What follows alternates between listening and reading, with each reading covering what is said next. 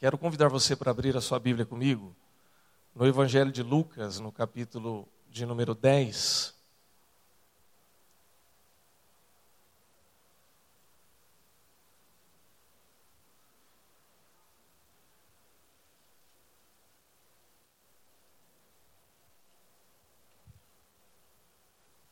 Nós vamos fazer a leitura nos versículos de números 25 ao 37 do Evangelho de Lucas, capítulo 10.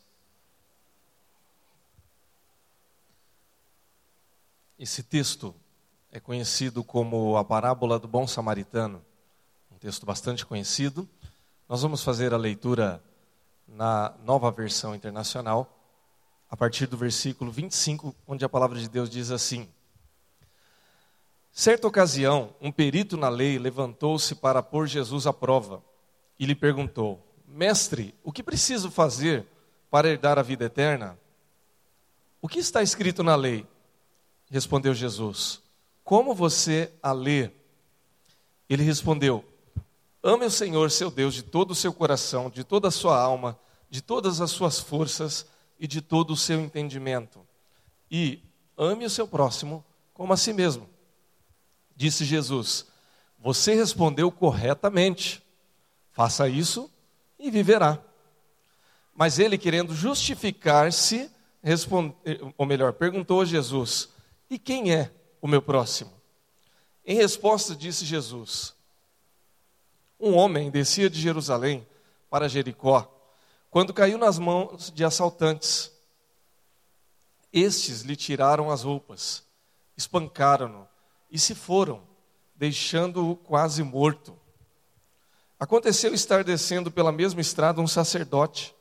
Quando viu o homem, passou pelo outro lado. E assim também um levita, quando chegou ao lugar e o viu, passando pelo outro lado. Mas um samaritano, estando de viagem, chegou onde se encontrava o homem, e quando o viu, teve piedade dele. Aproximou-se, enfaixou-lhe as feridas, derramando nelas vinho e óleo. Depois colocou sobre o seu próprio animal levou-o para uma hospedaria e cuidou, cuidou dele. No dia seguinte, deu dois denários ao hospedeiro e lhe disse: Cuide dele. Quando eu voltar, lhe pagarei todas as despesas que você tiver. Qual desses três você acha que foi o próximo do homem que caiu nas mãos dos assaltantes?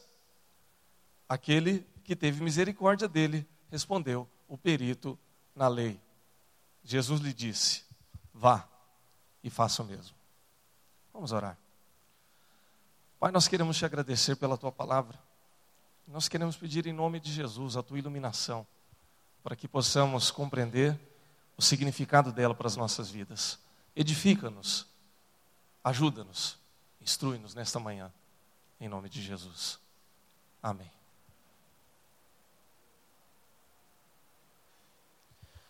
Algum tempo atrás, eu tive contato com uma psicóloga aqui em São Paulo e a gente conversou, fiz, fizemos amizade, conversamos e, e falávamos sobre a igreja aqui do Ipiranga e sobre as atividades que a gente desenvolvia aqui. E ela ficou bastante curiosa sobre é, a respeito desse trabalho social que a igreja é parceira com o ID, e HDI. Então eu fui explicando para ela e falando sobre as atribuições do, do IHDI, o que, que a gente, afinal de contas, tinha aqui como tarefa. E além das atividades da igreja, de evangelização, de educação cristã, de pastoreio. Então, falando sobre IHDI, falamos sobre a creche, né, o trabalho que era desenvolvido aqui de educação às crianças e como o ambiente aqui realmente a gente entendia que era bom. Falamos sobre o CCA e o trabalho com pré-adolescentes, com adolescentes. Falamos sobre o bazar e toda essa arrecadação financeira que é direcionada para manutenção das atividades do IHDI. E é, é um milagre, viu, irmãos? Como que o bazar ele consegue é, transformar tudo aquilo que é levado para lá, quem acompanha aí as doações do bazar, é, pode fazer ideia de que ali a Carmen vende de uma agulha a um avião, literalmente. Né? É, e ela diz assim: pode mandar para cá. E manda tudo, e é incrível como que aquilo é bem aproveitado. E na época, na ocasião, ainda não existia ainda o espaço acolher, né, que também é, tem se constituído num trabalho de grande relevância. Mas eu me lembro que quando eu falei para ela a respeito do, do, da estação Bem-Estar, né, que é o albergue, né, popularmente falado, então ela disse assim: Mas qual o sentido de vocês trabalharem com esse tipo de público? Eu falei assim: Mas por que, que você está perguntando isso? E ela disse assim: Qual que é a estatística é, de, de, de recuperação dessas pessoas? Você tem? Eu falei: Olha, não tem uma estatística em números para te dar, mas de fato, é, o foco ali não é exatamente o de reinserção. E aí, assim, ficou uma coisa meio que assustadora para ela, porque, mas o foco não é isso. Eu falei, não, o foco é, mas não é. Por quê? Porque a gente não tem condições de, de, de dar os passos seguintes caso essa pessoa venha se recuperar. A gente pode dar a porta de entrada para ela. Mas a gente, ali no, no, no, no bem-estar, não vai ter grandes condições de acompanhar essas pessoas. Por quê? Porque são pessoas que talvez vão sair de São Paulo, vão voltar para sua terra. Ou talvez vão ficar aqui em São Paulo, mas vão ir para uma outra região, para um outro bairro, ou vão voltar para sua família, enfim. A gente não tem exatamente como acompanhar isso no dia a dia. E, e pode ser que a maioria dessas pessoas que passem por ali é, só queiram um, um banho ou uma cama quente no inverno, ou uma comida boa para comer, porque faz tempo que não comem. E aí ela perguntou: e qual o sentido disso? E aí eu disse: o sentido é exatamente esse: né? é poder fazer aquilo que é possível naquele momento, porque talvez a necessidade da pessoa seja aquela naquele momento. Quando eu leio o texto da parábola do bom samaritano, eu me lembro dessa conversa e me lembro também de um monte de desafios que Deus nos dá como igreja diariamente, para que a gente possa exercer a nossa vocação como salvos em Cristo Jesus. Quando o samaritano entra na história aqui, Jesus ele já está dando uma resposta para o intérprete da lei que na prática ele já deveria é, concluir, já deveria saber. A conversa começa assim: um doutor da lei chega para Jesus e ele pergunta para Jesus: o que é que eu devo fazer para herdar a vida eterna? Irmãos, essa pergunta, ela, em muitos aspectos, reflete um monte de pergunta que a gente faz para Deus. São perguntas que, na prática, embora a gente não tenha uma conclusão objetiva, a gente já sabe a resposta. Porque quando ele chega para Jesus e diz assim: O que, eu, que eu faço para herdar a vida eterna? Ora, eu não tenho o que fazer para herdar a vida eterna. Herança não se faz, herança se ganha. De modo que a vida eterna, ela já foi dada por Deus para nós por intermédio do nosso Senhor Jesus Cristo. Eu não tenho o que fazer para herdar a vida eterna. Ela foi dada por meio do sacrifício de Jesus. Eu recebi de graça. Então, eu não preciso perguntar para Deus o que, que eu tenho que fazer. Eu já sei a resposta. Eu recebi, é gratuito, foi dado por amor, foi dado de uma maneira é, totalmente sem mérito para mim e para você. E aí então, é, Jesus, como bom judeu, como bom intérprete da lei também, ele responde para esse homem com a lei. Né? O que está escrito na lei? Como é que você interpreta? Ou, usando uma tradução mais apropriada do, do grego, como é que você recita a lei? Que era comum para o doutor da lei recitar a lei diariamente. Então ele, como bom doutor da lei, ele fala de bate-pronto, de cor, né? Que na raiz do decor é de coração, né? Estava já gravado no seu coração. Então ele diz assim: olha, ame o Senhor Deus de todo o seu coração, de toda a sua alma, de todas as suas forças, de todo o seu entendimento e ame o seu próximo como a você mesmo ou como a si mesmo. Ou seja, há aqui as quatro dimensões antropológicas do homem, né? Coração, sentimento, né? A alma, a, as emoções, o espírito, a força, a energia, o pensamento, o entendimento e junta também com e ao teu próximo, como a si mesmo.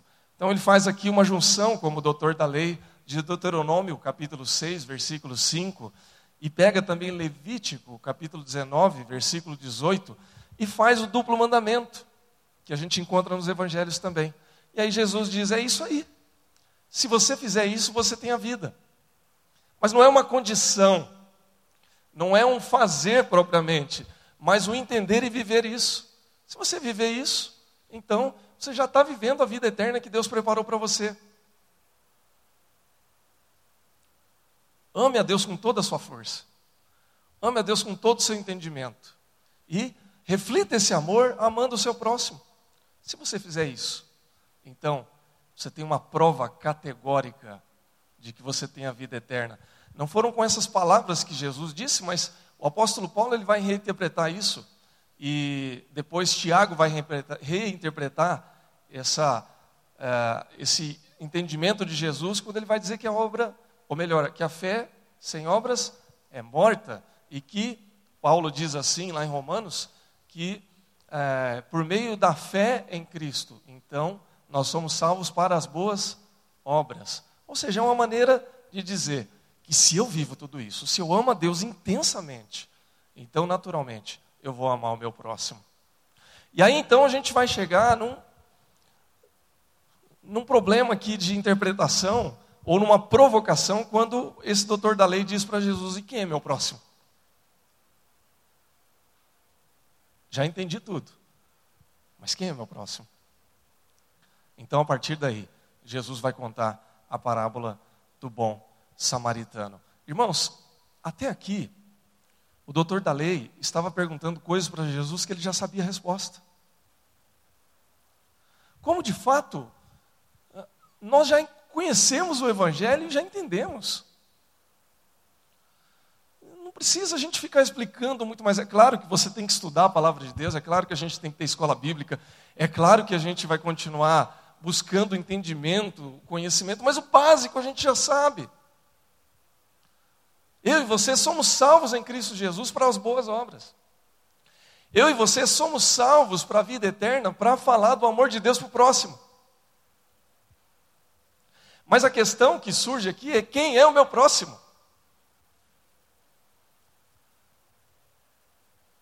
O que falta então? Se Jesus diz faz isso e vive, falta a gente fazer aquilo que Jesus está mandando para que a gente viva.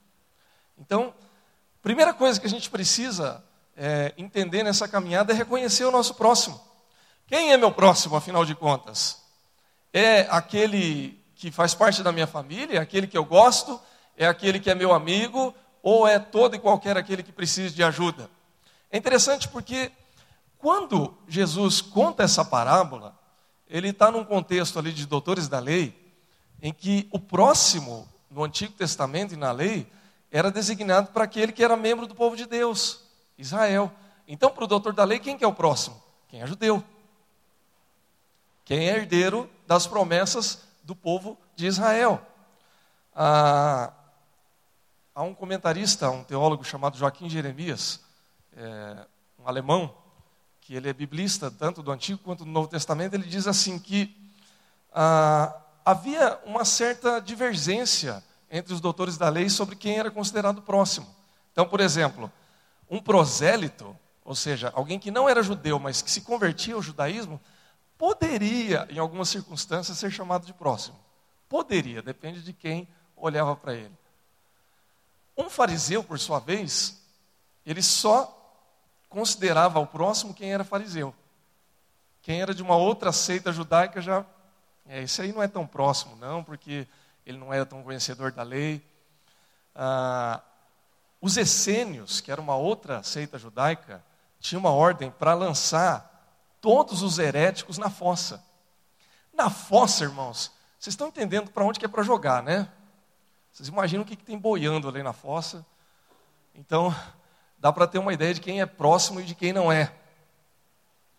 E havia até uma permissão naquele tempo para excluir o inimigo pessoal do mandamento do amor.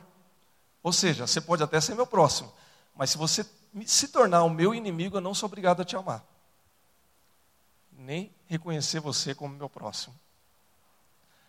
Então dá para entender um pouquinho por que, que o doutor da lei chega para Jesus e pergunta: Mas quem é meu próximo nessa história? Irmãos, muitas vezes não é muito diferente da nossa maneira de lidar com as pessoas que estão ao nosso redor. Eu amo e considero meu próximo aquele que me faz bem. Eu amo e considero meu próximo aquele que eu tenho algum tipo de afinidade. A gente estava falando aqui ainda há pouco na escola bíblica sobre a história do protestantismo brasileiro e falando a respeito da escravidão, por exemplo, né? Que muitos protestantes que vieram para cá no século XIX tinham escravos. E não achavam problema nenhum nisso, por quê? Porque o escravo não era um próximo.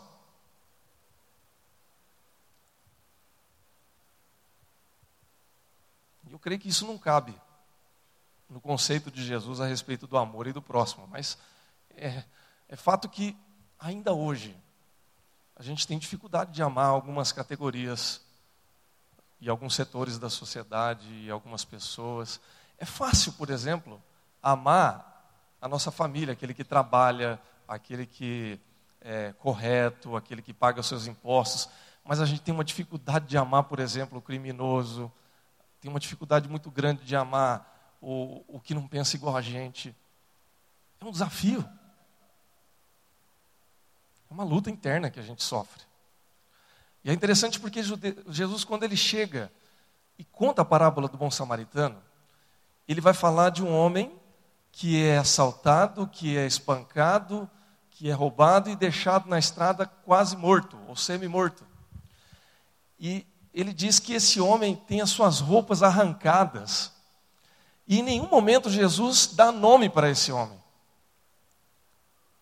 Ele não fala, olha, um judeu foi deixado morto na estrada, ou um egípcio, ou um samaritano. Ele não fala. Ele não dá nome aos bois. E naquele tempo, para você reconhecer uma pessoa pela sua origem, você usava duas maneiras para isso. Ou pela sua roupa, pela sua forma de vestir, você já sabia se ele era judeu, se ele era romano, se ele era estrangeiro. Mas não era o caso, por quê? Porque arrancaram até as suas roupas, ele ficou nu. Ou então você tinha como reconhecer pela fala, pela língua ou pelo sotaque, você sabia a origem dele. Mas quando você vê um homem semi-morto ali, como é que você vai falar com ele? Então, como saber a origem daquele homem? Se aquele homem é meu próximo, ele é meu próximo de que maneira? Eu não sei quem ele é. De forma que Jesus, quando ele coloca aquele homem ali como um exemplo na estrada, ele está dizendo assim para a gente: olha, quem é meu próximo? Qualquer um. Não tem origem. Meu próximo pode ser aquele que está nu, morrendo na estrada. Ele é meu próximo. Um segundo aspecto que Jesus nos provoca aqui por meio da Sua palavra é para que a gente tenha disposição para ajudar o próximo. Ou seja, se eu reconheço que meu próximo é qualquer um que tenha necessidade, qualquer um que esteja é, passando pela dor, pelo sofrimento, pela nudez, pelo desamparo. Então, o que é que eu tenho que fazer, afinal de contas? Ora, eu tenho que ajudar. Eu tenho que fazer alguma coisa que está ao meu alcance. Mas o que parece tão simples, muitas vezes não é. Se a gente vê o exemplo aqui da parábola, Jesus então começa a contar a história, ele diz: Olha, passa o sacerdote ao largo daquele homem e não o ajuda. Depois passa o levita e ele também passa ao largo e não o ajuda. E por fim, chega o samaritano e cuida daquele homem. Irmãos, grosso modo, quando a gente lê esse texto, a gente vai achar que o samaritano, ou melhor, que o levita e o sacerdote, eles são pessoas de coração muito duro. São pessoas que não se importam com o sofrimento e com a dor do outro. Ou são pessoas muito apressadas que não podem parar ali, né? Ah, quando eu fiz o estudo desse texto uma vez, eu li uma piada que dizia assim que o problema do sacerdote e do levita deles não pararem ali é que eles estavam atrasados para um congresso, onde eles iam ministrar nesse congresso como ajudar as pessoas que sofrem. Então, não podia parar, porque senão como é que ia fazer, né? Tinha que ministrar ali. Mas o fato, irmãos, é que muitas vezes a gente tem uma dificuldade muito grande de ajudar aquele que está sofrendo. E quando a gente fala do sofrimento aqui, essa nudez, essa ferida, esse estar quase morto, não é apenas na violência física. Tem gente que está do nosso lado e está quase morrendo. Está quase morrendo por quê? Porque está perto de ir para o inferno. Ou porque está com depressão, ou porque está perdendo a sua família, perdendo o seu casamento, perdendo o seu filho. Está com ferida aberta, ferida exposta. Está nu. Não de uma maneira ao pé da letra, né? mas espiritualmente já está nua emocionalmente está nua. E às vezes a gente olha e vê e passa de largo. A gente não consegue chegar perto. A gente tem um bloqueio que impede a gente de chegar. No caso do levita e do sacerdote, de uma maneira um pouco mais aprofundada aqui, eles eram escravos do seu sistema teológico. Ah, um, um judeu normal, ele já teria algumas restrições a tocar numa pessoa se ela estivesse morta o que era a aparência daquele homem. Né? A, gente, a gente sabe que ele está semi-morto porque o samaritano salvou ele, mas ele tinha aparência de morto. Então, se um levita ou se um sacerdote põe as mãos nesse homem, ele está contaminado se esse homem está morto. A regra do Antigo Testamento, da lei que Jesus mandou que aquele homem citasse ali, dizia que ah, um sacerdote não poderia tocar um cadáver assim como levita. Ele não poderia também entrar numa casa mortuária, num velório. Ele não podia entrar num cemitério. Ele não podia nem andar atrás de um caixão no enterro, porque o ar do morto atrás do caixão poderia contaminá-lo. A coisa era tão séria que, naquele tempo, quando um parente de um judeu morria, um irmão, um primo, um filho, um pai, ele, como sinal de luto, ele desgrenhava os cabelos, ele deixava a barba crescer, ele rasgava suas vestes como sinal de luto. Um sacerdote não podia fazer isso, nem se fosse um parente próximo, porque ele não podia dar a aparência da morte para ninguém. Então, a coisa era um pouco mais complicada. Talvez o sacerdote olhou ali, ficou com o coração dele constrangido, mas ele falou: não posso parar. Porque se eu ajudar esse homem, eu vou ter que depois passar por um ritual de, de descontaminação que é muito complicado, que é humilhante. Eu vou ter que ficar lá na porta do templo para todo mundo ver que eu estou impuro. Eu vou perder meu status social. Eu vou perder a minha condição. Os sacerdotes naquele tempo eram pessoas da elite, né, que sentavam ali, fosse nos dias de hoje, né, que sentavam com o prefeito, que sentavam com o deputado, que tinha os melhores convites para ir no teatro, para ir na, nos shows, na festa, sentava no camarote lá no Allianz Parque. Né?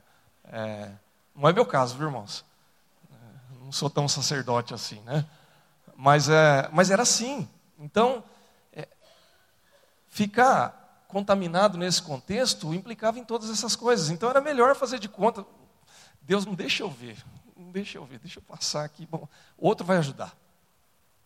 Deixa que outro ajude. Então ele não ajuda, o levita não ajuda, e aí então vai lá o samaritano, que no exemplo é o pior tipo de pessoa que poderia ser colocado, porque os samaritanos eram inimigos dos judeus. O samaritano era alguém de segunda ou terceira classe. E aí Jesus diz que esse samaritano, ele se compadece, e ele ajuda, e ele cuida das feridas, e ele leva esse homem para ser cuidado numa hospedaria e diz: Olha, cuida dele quando eu voltar. Se tiver alguma compensação aí, a gente dá. Então, irmãos, a... nós precisamos ter uma disposição para ajudar o próximo que extrapole um pouco as nossas condições. Porque o próximo, ele está aí. Eu me lembro do texto onde Jesus é, é ungido pela mulher, e aí, então, Judas, né, que sempre pensava no bolso, ele diz assim: Olha, mas custa muito caro esse perfume, por que, que a gente não vende ajuda os pobres? E aí Jesus diz assim: Olha, os pobres sempre vão estar por aí. É uma forma de Jesus dizer: a gente necessitada sempre vai estar perto de vocês. De alguma maneira. Seja o homem da rua, seja a criança em situação de risco, seja o nosso familiar que está emocionalmente doente, seja a família que está precisando de consolo, de conforto, seja aquele que está morrendo espiritualmente, que precisa da conversão em Cristo Jesus e nascer de novo. Sempre vai estar do nosso lado. E a gente precisa, de alguma maneira, se dispor. Agora, o que é que nos impede? Aqueles homens da parábola eram escravos do seu sistema teológico. O problema deles era a teologia deles, que impedia eles de ajudar uma pessoa nessa condição. E por isso que Jesus era tão crítico disso. E por isso que Jesus coloca um samaritano no lugar para provocar mesmo, para causar choque. Agora, qual é o sistema que escraviza a gente hoje? Por que é que eu não posso fazer e por que é que eu não faço aquilo que Deus me chama para fazer? O que é que me impede?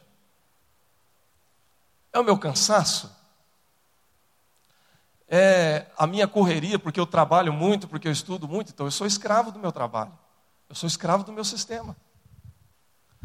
É a minha vergonha, é o meu constrangimento, é o meu status social, ou a minha ausência de status, o que é que me escraviza? O que é que me impede de dar um passo a mais? Eu penso, irmãos, que tanto o levita como o sacerdote, eles tinham pressa, eles tinham um compromisso adiante. O samaritano também tinha. Por que só ele para? A estrada que eles estavam per percorrendo ali, os estudiosos dizem que era uma estrada perigosíssima. Não à toa, o homem foi assaltado e deixado quase morto. Era perigosa. Né? Como algumas ruas que a gente conhece aqui em São Paulo, né? em determinados horários. Que a gente não passa nem e se passar, não para em semáforo de jeito nenhum. Era perigoso para o sacerdote, que provavelmente estava a cavalo. Era perigoso para o levita, que talvez estivesse numa montaria. Era perigoso para o samaritano também. Por que, que o samaritano para e os outros não? Está na disposição, irmãos. Se eu tenho disposição para ajudar, eu ajudo. Eu não preciso de recurso, eu não preciso de grande conhecimento, eu preciso de disposição. Ainda há pouco, o Rafael Velicev, quando foi orar, ele leu um texto que eu gosto muito, que presumo esteja lá no primeiro capítulo de Josué, quando Deus diz assim: Dispõe-te. Meu servo Moisés é morto.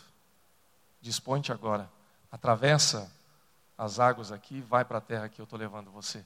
Se a gente tiver disposição na mão de Deus, a gente faz grandes coisas. Não por nós, mas pelo poder de Deus. Amém, irmãos? Em último lugar, se nós temos a disposição, então que a gente tenha Jesus como exemplo do próximo. É interessante porque quando Jesus coloca o samaritano ali como herói da história, ele está escolhendo o pior exemplo. Ele está chamando alguém que, para um judeu, era praticamente uma ofensa colocar aqui como o herói da história.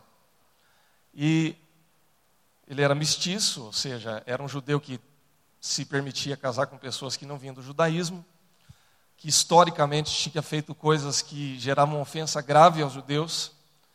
Era alguém que também tinha restrições teológicas segundo a lei, mas que nesse contexto escolhe fazer.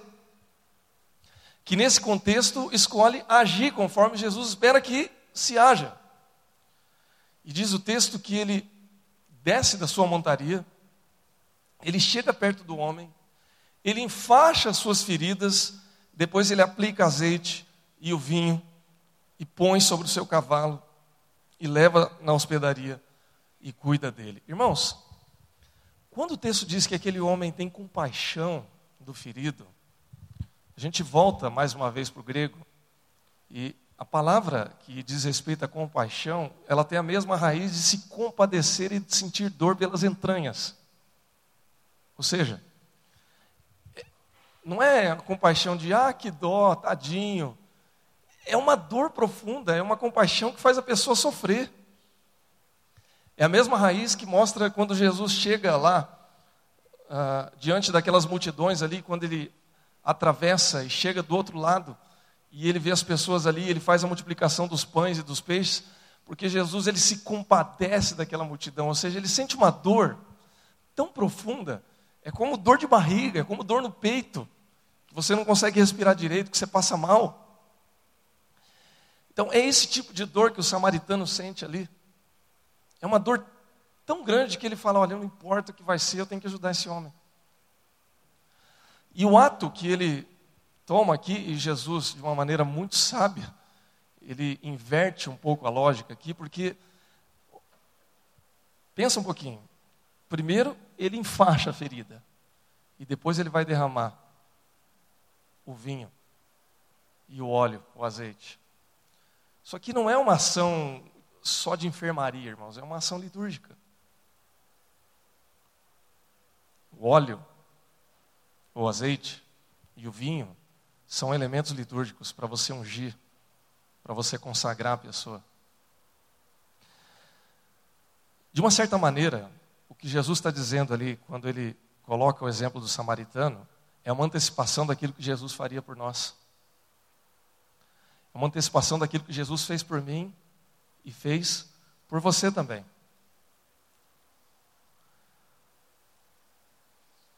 O samaritano, quando ele chega diante daquele homem, ele está diante da seguinte situação: o ladrão roubou aquele homem, ele vai lá e paga a dívida. O ladrão, ou os ladrões, deixam aquele homem semi-morto, o samaritano vai lá e cuida da sua vida. Os ladrões abandonam aquele homem naquela situação, o samaritano leva ele para a hospedaria e promete voltar. O homem fica sem dinheiro na hospedaria, o samaritano se compromete a pagar todo o excedente quando ele volta. Irmãos, eu não sei você, mas eu conheço alguém que fez isso por mim e por você. Jesus encontrou a gente um dia numa estrada, arrebentado, nu, semi-morto, cheio de ferida da vida. Jesus me encontrou emocionalmente arrebentado,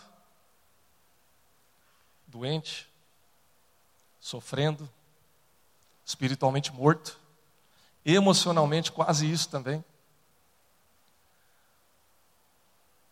A Bíblia diz que o ladrão veio para matar, roubar e destruir. O ladrão é o diabo. E é o que ele fazia na minha vida, é o que ele fazia na nossa vida. Ele matava, ele roubava, ele destruía, e ele nos deixava nessa condição. Jesus vem, nos tira dessa condição. Ele cuida das nossas feridas. Ele derrama o vinho ou o seu sangue em nós e Ele nos devolve o fôlego da vida. Ele derrama em nós o azeite, a unção, para que a gente seja nova criatura e a gente passe a viver uma vida nova. Ele desce da sua montaria, há tantos símbolos aqui, meus irmãos, nesse texto. Uma autoridade descer da montaria e colocar outra pessoa em cima dela é se humilhar. Quem que vai a pé levando alguém na sua montaria? É um escravo. O escravo é que anda do lado do cavalo enquanto alguém vai em cima. Jesus se humilha por nós. Ele desce até o chão mais profundo, até a poeira, para se colocar numa posição de igualdade com a gente. E ele nos salva. E ele nos redime. E ele leva a gente até uma hospedaria e ele paga o preço pela nossa vida, com a sua própria vida. E ele promete voltar. E ele diz: Olha, eu volto. E se ficar faltando alguma coisa ainda, pode ficar tranquilo, porque já está pago. Meus irmãos e irmãs, a conversa começa aqui com uma pergunta: O que é que eu faço para herdar a vida eterna? A gente já sabe que a gente não faz nada para herdar a vida. A conversa vai para quem é meu próximo.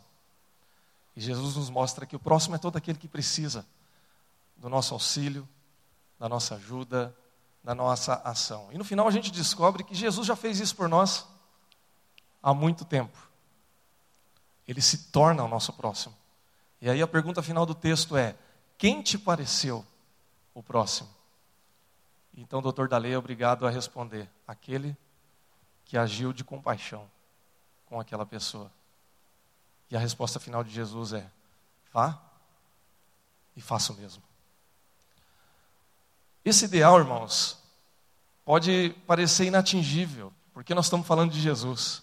E como é que nós vamos atingir o mesmo nível de Jesus? É muito difícil. Mas a ordem de Jesus é essa: para que a gente vá e faça o mesmo. Mesmo que você nunca alcance esse padrão, porque Jesus foi quem alcançou esse padrão, esse deve ser o ideal da nossa vida. Se eu e você agirmos assim, amando o nosso próximo, nos compadecendo nas entranhas, e pudermos falar do amor de Deus, pregando a salvação, ajudando quem precisa, curando as feridas, apresentando aquele que derrama o sangue, que derrama o óleo da unção e que abençoa vidas. Então, a gente se torna o próximo daquele que também é o nosso próximo. Que a gente possa fazer isso e que a gente viva. Amém? Deus abençoe a todos em nome de Jesus.